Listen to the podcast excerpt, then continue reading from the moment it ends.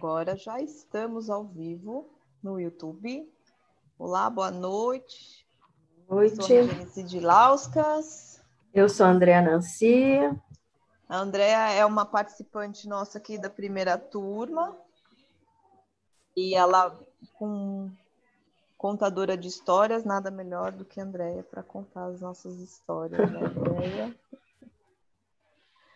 Então vamos lá, hoje a gente começa aqui no, na página 98, na primeira tarefa. Ontem a gente terminou o conto da Vasalisa, no vídeo anterior, e hoje a gente começa uh, na primeira tarefa desse capítulo, capítulo 3, a gente está na página 98. Lembrando que, para quem não assistiu os anteriores, para quem não consegue acompanhar ao vivo, na playlist que tem lá no canal do YouTube, aqui no nosso canal no YouTube, tem todas uh, os anteriores gravados em ordem, uh, numa playlist toda organizadinha. Então, uh, se você está aqui pela primeira vez hoje, assiste lá os anteriores de todos os outros capítulos que a gente já tem feito, tá bom? E a André começa a ler para a gente hoje, Dé? Então tá, vamos começar. Primeira tarefa permitir a morte da mãe boa demais. No início do conto, a mãe está morrendo e deixa a filha num legado, um legado importante. As tarefas psíquicas desse estágio na vida da mulher são as seguintes: aceitar o fato de que a mãe psíquica protetora, sempre vigilante, não é adequada para ser um guia para a futura vida instintiva da pessoa. A mãe boa demais morre assumir a realidade de estar só, de desenvolver a própria conscientização quanto ao perigo, às intrigas e à política. Tornar-se alerta sozinha para seu próprio proveito. Deixar morrer o que deve morrer. À medida que a mãe boa demais morre, a nova mulher nasce. Na história, o processo de iniciação começa quando a mãe boa e amada morre. Ela não está mais lá para afagar o cabelo de Vasalisa. Na vida de todos nós, como filhas, surge uma hora em que a mãe boa da psique, aquela que nos serviu de modo correto e adequado nos tempos passados, transforma-se numa mãe boa demais, aquela que, em virtude dos valores de proteção, começa a nos impedir de reagir aos novos desafios e, portanto, de atingir um desenvolvimento mais profundo. No processo natural do amadurecimento, a mãe boa demais deve se tornar cada vez mais rarefeita. Deve definhar até que nos descubramos sós para cuidar de nós mesmas de um novo modo. Embora sempre mantenhamos uma essência do seu carinho, essa transição psíquica natural nos deixa sós no mundo que não é maternal conosco. Mas espera aí, essa mãe boa demais não é só o que ela aparenta ser. Debaixo da coberta, ela tem uma bonequinha para dar à filha. Ah, existe algo da mãe selvagem por baixo dessa criatura.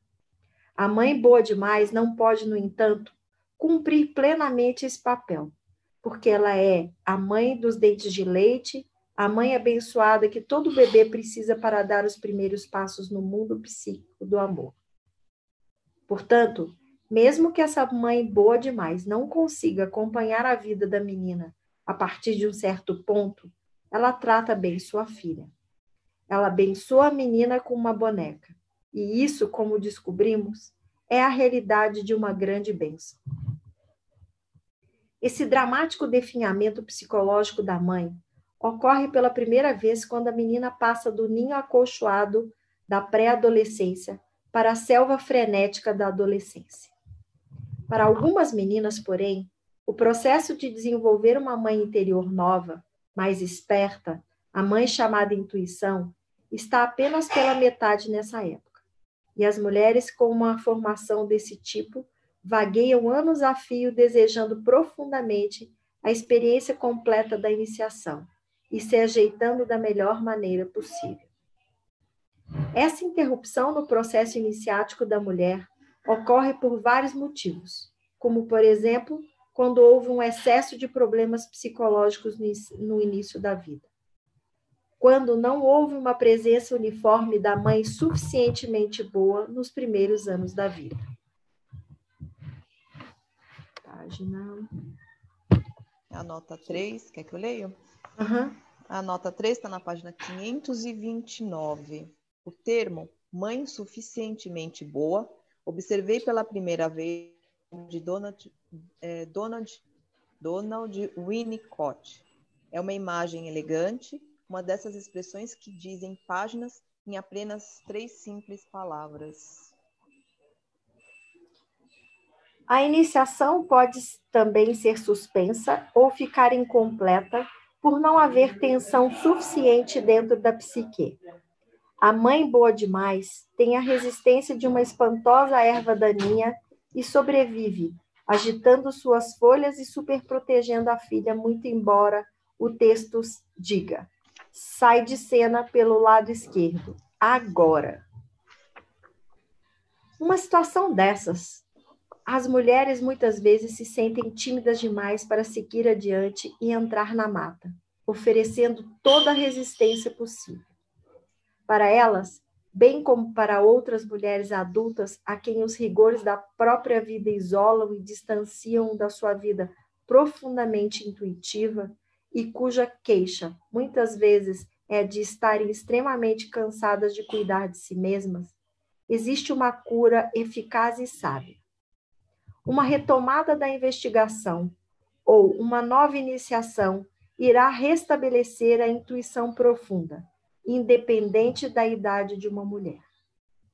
É a intuição profunda que sabe o que é bom para nós, o que precisamos em seguida e chega a esse conhecimento com uma rapidez incrível, bastando que prestemos atenção ao que ela indique.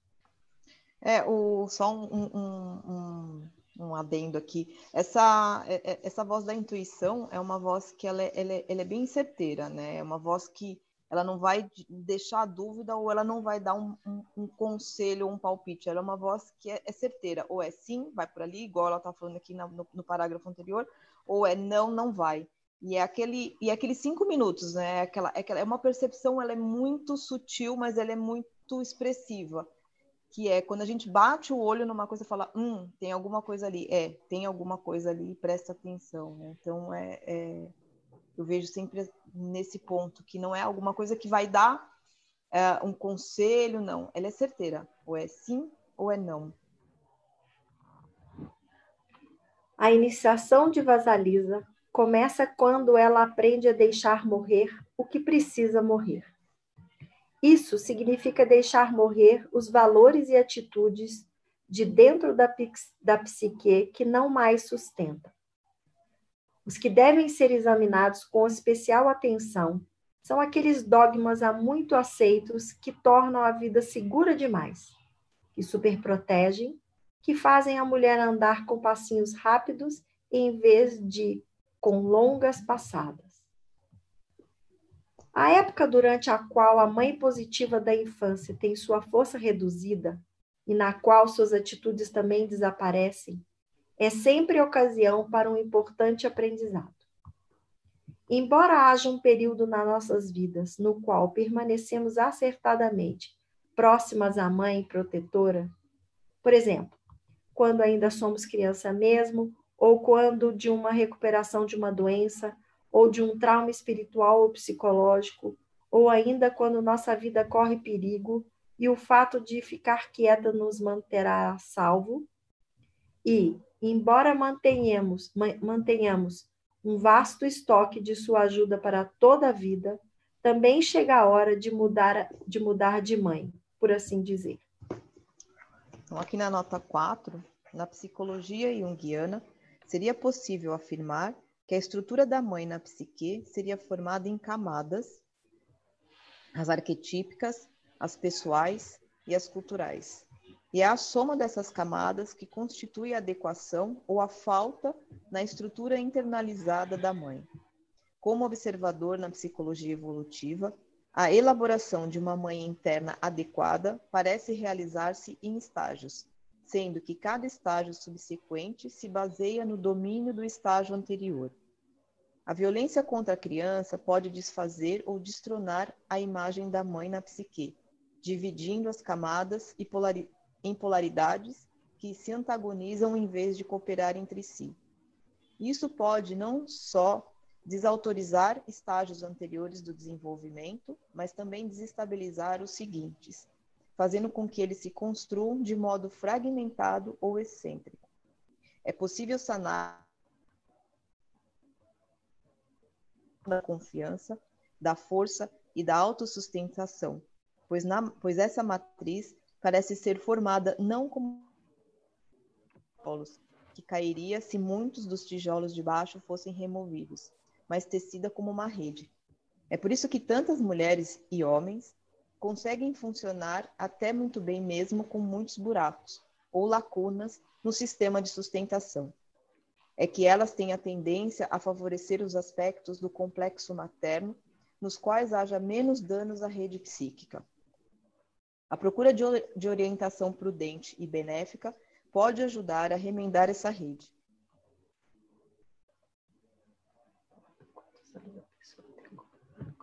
Dá tempo, né? Hum.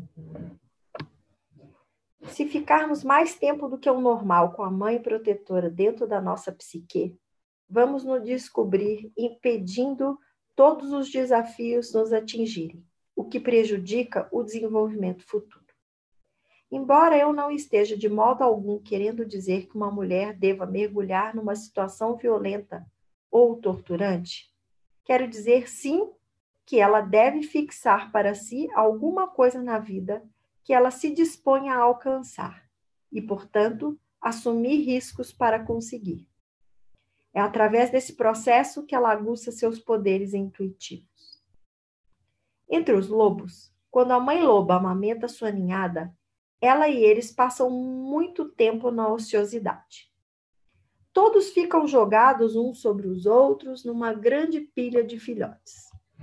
O mundo exterior e o mundo dos desafios estão muito distantes.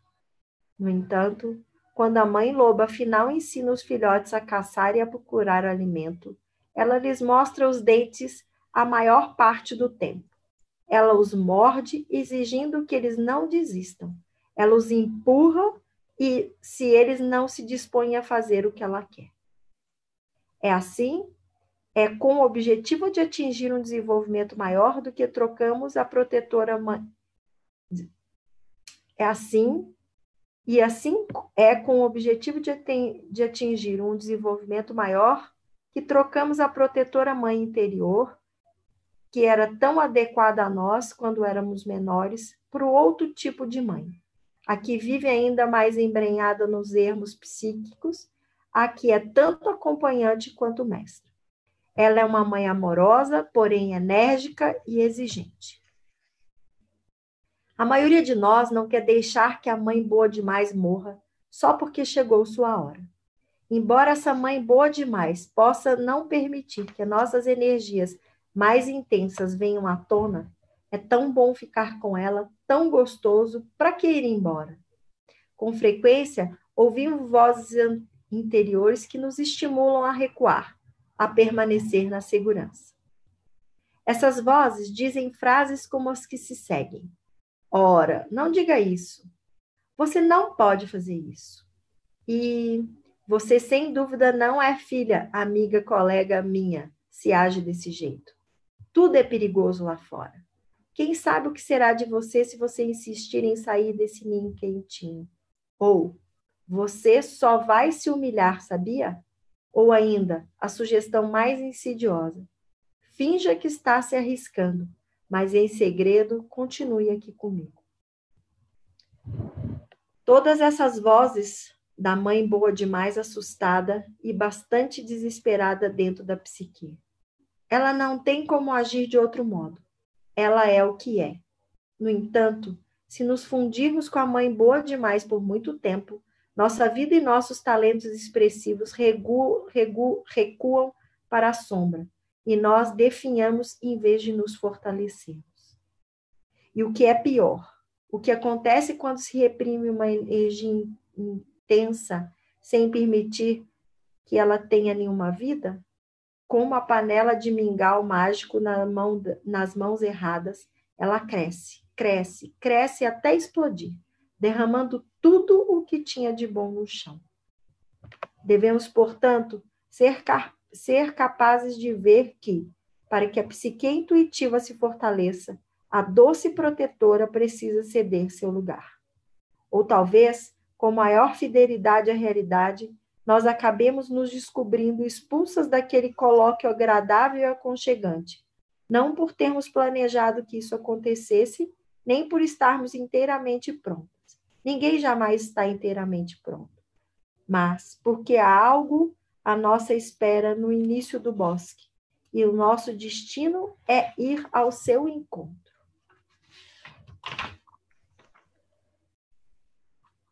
É, Guilherme Apolinar escreveu: Nós os conduzimos até a borda e pedimos que voasse. Eles não, arreda eles não arredaram o pé. Voem, dissemos. Eles não se mexeram. Nós os empurramos para o abismo e eles voaram. É típico que as mulheres, mulheres tenham medo de deixar morrer a vida confortável demais, segura demais. Às vezes, a mulher se deliciou com a proteção da mãe boa demais e por isso deseja continuar ad infinito. Ela precisa estar disposta a sentir alguma ansiedade emocional, ou então seria melhor que ela permanecesse no ninho. Pode ocorrer que uma mulher tenha medo de não ter segurança ou ter certeza mesmo por um curto período de tempo. Ela apresenta desculpas em quantidade maior do que a dos pelos de um cachorro. Ela só precisa mergulhar e ficar sem saber o que vem depois. É a única atitude que irá recuperar sua natureza intuitiva. Às vezes, a mulher está tão enredada sendo a mãe boa demais de outros adultos, que eles se, se grudam às suas tetas e não pretendem deixar que elas abandonem. Nesse caso, a mulher tem que afastá-los a coices e continuar assim mesmo. Como a psique sonhadora procura compensar aquilo que o ego não quer ou não pode reconhecer, entre outras coisas, os sonhos da mulher durante uma luta dessas serão compensatoriamente cheios de perseguições, becos sem saídas, automóveis que não pegam, gravidezes interrompidas e outros símbolos de que a vida não prossegue. Nas suas entranhas, a mulher sabe que existe um toque de morte ao insistir que aquela pessoa boa demais dure por muito tempo. Portanto, o primeiro passo consiste em afro afrouxar nossa dependência do refulgente arquétipo da mãe boa demais e sempre gentil da nossa psique. Largamos a teta e estamos aprendendo a caçar. Há uma mãe selvagem à espera para nos ensinar. Nesse meio tempo, a segunda tarefa consiste em depender da boneca enquanto aprendemos sua utilização. É, é, é... Uau! É, é, é. E essa, esse, esse parágrafo anterior é, é, muito também, faz muita alusão ao Barba Azul, né? Porque enquanto, uhum. enquanto a gente deixa é, é, todos esses aspectos dominarem, a gente não consegue fazer com que a, a intuição aflore. Porque é o outro que ainda bloqueia todo esse lugar, né? De, de deixar que a coisa flua. Enfim. Então vamos para a segunda tarefa que é denunciar a natureza sombria. Nessa parte da história, a família da, da madrasta má e detestável entra no mundo da vasalisa, tornando sua vida uma desgraça. E a nota 5. Tá com ela marcada aqui.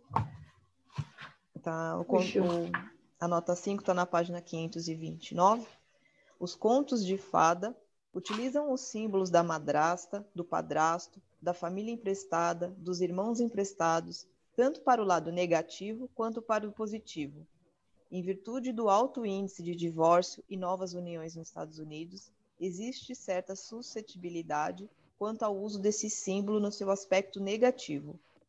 No entanto, há muitas histórias a respeito de famílias emprestadas e de famílias de adoções positivas e simpáticas nos contos de fada, sendo que uma das mais conhecidas é a do casal de velhos gentis na floresta, na floresta, que encontram, por acaso, uma criança abandonada. Um, e a do pai de adoção, que ele acolhe uma criança de algum modo incapacitada e cuida dela até que ela recupere a saúde ou que ainda ajuda a criança a encontrar um poder extraordinário. Sim, obrigada, Dé. Estava o padrinho na porta aqui. Me, é, sim, te tirou, né? Eu... Me tirou a concentração.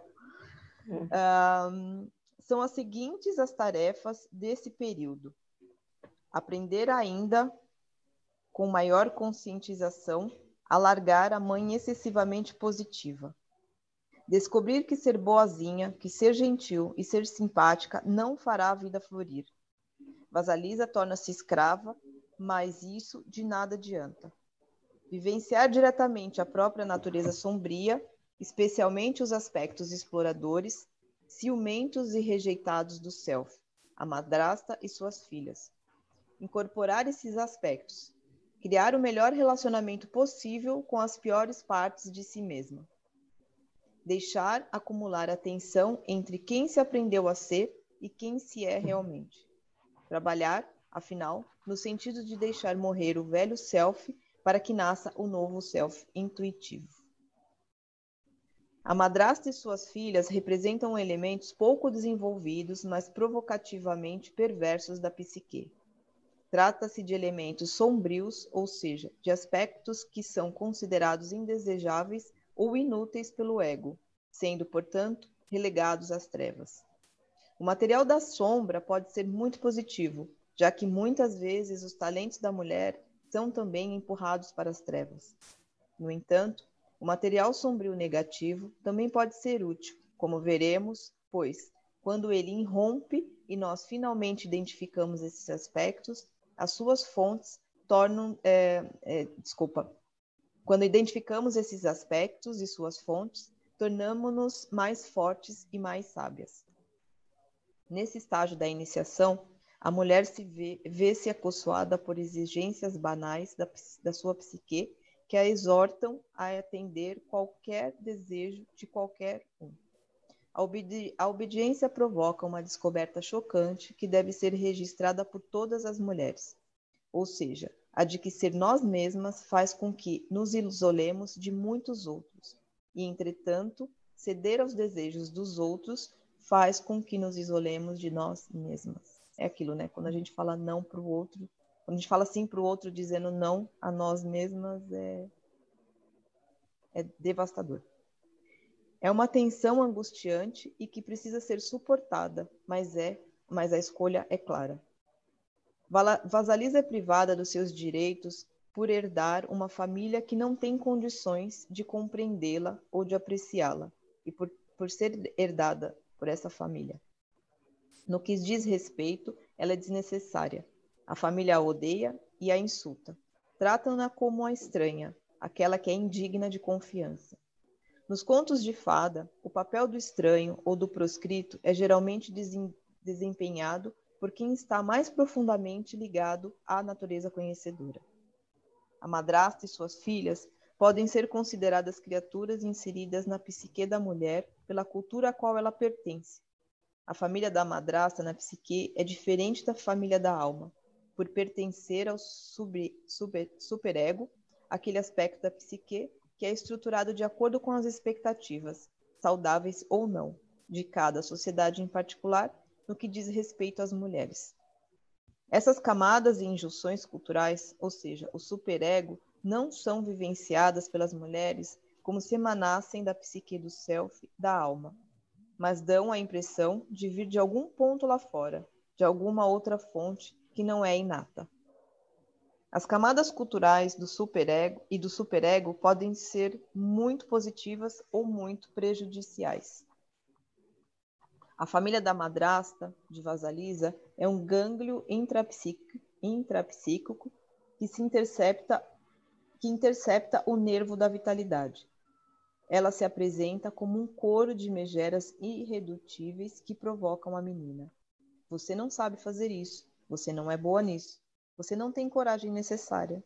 Você é tola, sem graça, vazia. Você não tem tempo.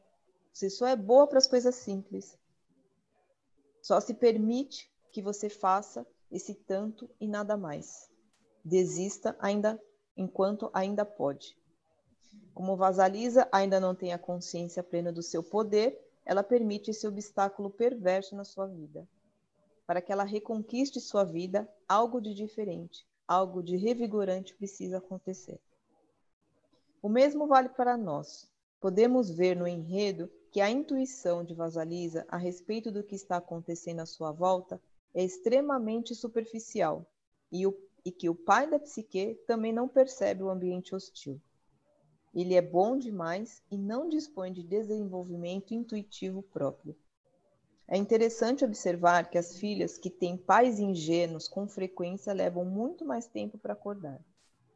Nós também sofremos interceptação quando a madrasta que exige que existe em nós e ou à nossa volta nos diz que, para começar, não valemos muito e insiste que nos concentremos nas nossas falhas em vez de perceber a crueldade que gira ao redor, seja dentro da psique, seja dentro da cultura.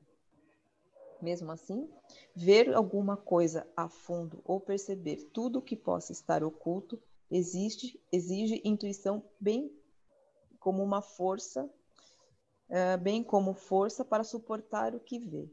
Como Vasalisa, podemos tentar, tentar ser gentis quando deve, deveríamos ser espertas Podemos ter, tido, é, ter sido ensinadas a pôr de lado o insight penetrante com o objetivo de não criar problemas. Contudo, a recompensa por ser boazinha em circunstâncias repressoras é, de ser, é a de ser mais maltratada. A nota 6 aqui na página 529. Isso não quer dizer que não devamos ser carinhosas quando justificado e de livre e espontânea vontade. O tipo de gentileza que falamos aqui é a servil e quase chega à bajulação. É uma atitude decorrente de querer algo desesperadamente e de se sentir impotente. É como uma criança que tem medo de dizer aos de cães, dizer cachorro bonzinho, cachorro bonzinho. Ainda tem mais, acho.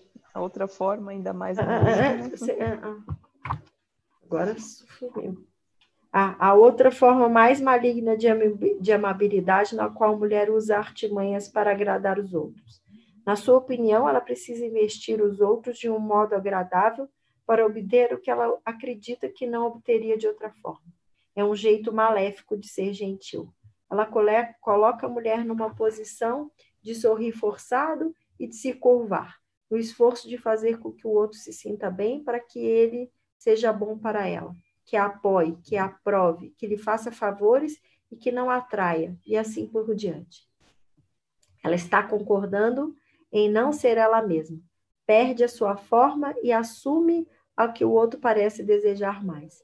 Embora essa possa ser uma tática de camuflagem numa situação extrema, sobre a qual a mulher não tenha nenhum controle, se a mulher, por sua própria vontade, encontra motivos para estar numa situação dessa, a maior parte do tempo, ela está se enganando a respeito de algo muito sério e renunciou à sua própria fonte de poder, a de falar abertamente em sua própria defesa. Oi. Uhum. Nossa, tem umas, tem umas notas que são mais. mais... ah, vou me achar aqui. Ah, tá. Embora a mulher sinta que, se for ela mesma, estará se afastando dos outros, é exatamente essa tensão psíquica que é necessária para criar alma e promover mudanças. É assim que a madrasta e suas filhas cons é, conspiram para mandar Vasalisa embora. Elas tramam em segredo. Entre na floresta, Vasali é, entre na floresta Vasalisa, vá até a Babiaga e se sobreviver, haha, não, o que não acontecerá, então talvez nós a aceitemos de volta. Essa ideia é de importância crítica, porque muitas mulheres ficam emperradas no meio desse processo de iniciação, como que suspensas por, de uma argola pela cintura. Embora exista um predador natural na psique, aquele que diz morra, droga, Por que, que você não desiste? Num estilo bastante automático, a cultura na qual a mulher vive e a família na qual ela foi criada podem exacerbar dolorosamente aquele aspecto natural e moderado que diz não na psique. Por exemplo, mulheres criadas em famílias que não demonstram aceita, aceitar seus talentos costumam tomar nas mãos empreendimentos extraordinariamente grandes, repetidas vezes, sem saber por que motivo agem assim. Elas acham que precisam ter três doutorados que precisam ficar penduradas no Monte Everest de cabeça para baixo, ou que devem realizar todo tipo de empreitada perigosa, demorada e dispendiosa para tentar provar às suas famílias que têm valor. Agora vocês me aceitam? Não? Está bem. Suspiro. Vejam só. É claro que os gânglios da família da madrasta nos pertencem. Não importa de que modo eles tenham chegado a nós, é a nossa função lidar com eles com energia. Mesmo assim, podemos perceber que, para que continue o trabalho profundo, a tentativa de provar o nosso valor ao coro de megeras enciumadas é em vão e, como veremos, na realidade impede a iniciação.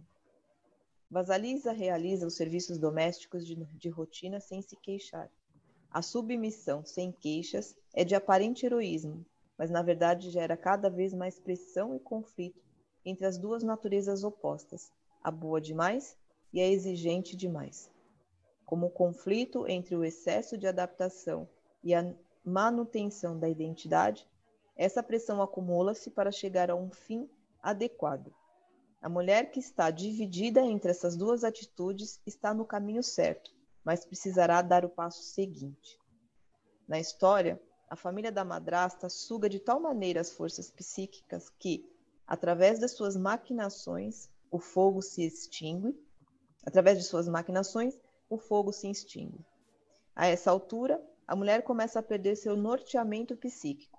Ela pode sentir frio, solidão e uma disposição a fazer qualquer coisa para trazer de volta a luz.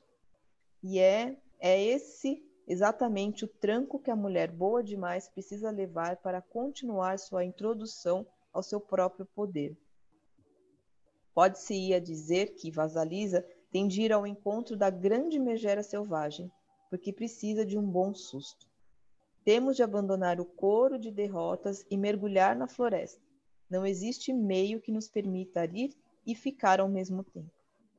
Vasalisa, como nós, precisa de alguma luz de orientação que diferencie para ela o que é bom do que não é. Ela não poderá crescer se ficar parada servindo de saco de pancadas para todos.